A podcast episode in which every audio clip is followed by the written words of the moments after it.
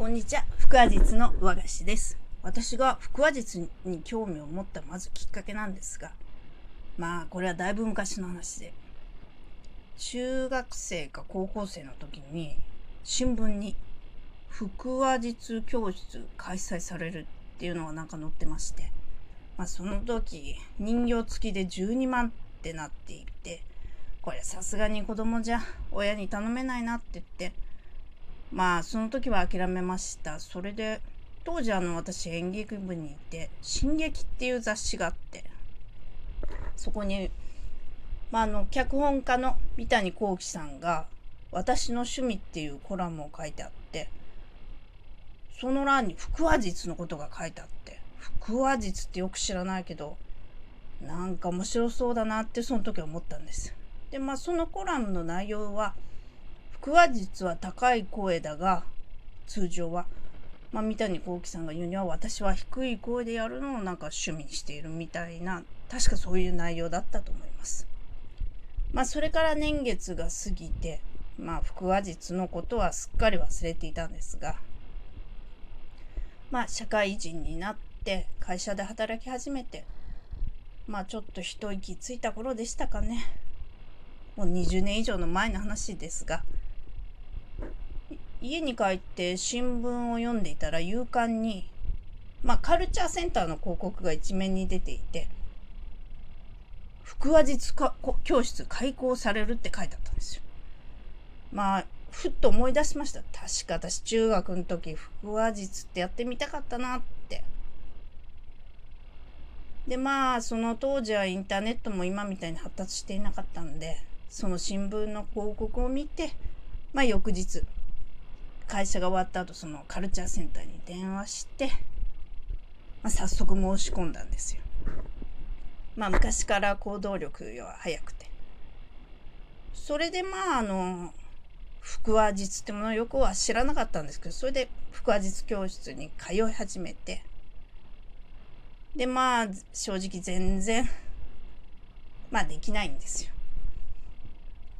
まあそれにあんまり腹話術っていうのも見たことなくって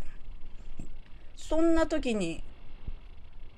とてつもない大きいことがあったんです。まああの私が通っていたその腹話術教室にテレビの撮影が入ることになってまああのその収録したんですよ。それでその腹話術教室が放送される時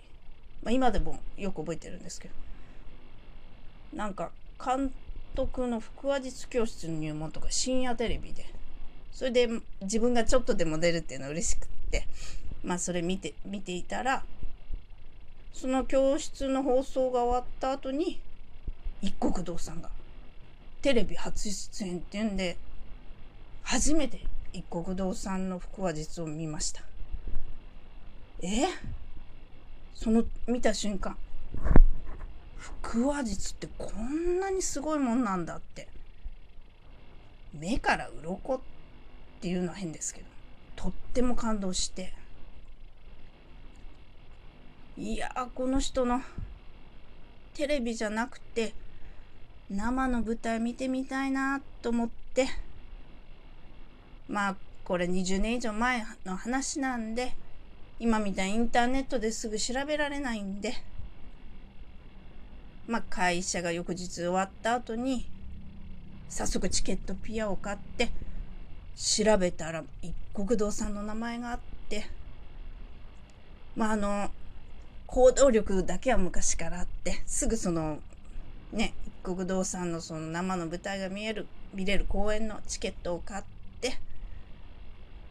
実際見に行ったんですよ。まあ、数瞬間後の公演で。いやテレビで見た時もすっごい感動したんですけど、生で見たら、なんて言うんですかね、もう息を忘れるぐらい感動してしまいました。今まで私、その頃、別に歌手のファンにもなったこと、芝居のファンにもなったこと、誰かのファンになるってことはなかったんですよ。一度も。それでもまあ一国道産以外にもたくさんの人が出ているその舞台だったんでまあ時間は10分ぐらいだったのかな。いやもう本当に夢を見るような時間っていうんですかね。大げさかもしれませんけど。それで私も腹話術教室に通ってるんだからせめてできるようにならなくちゃって思いましたその時。さて今日はこのぐらいで終わりにしたいと思います。腹話術についてでした。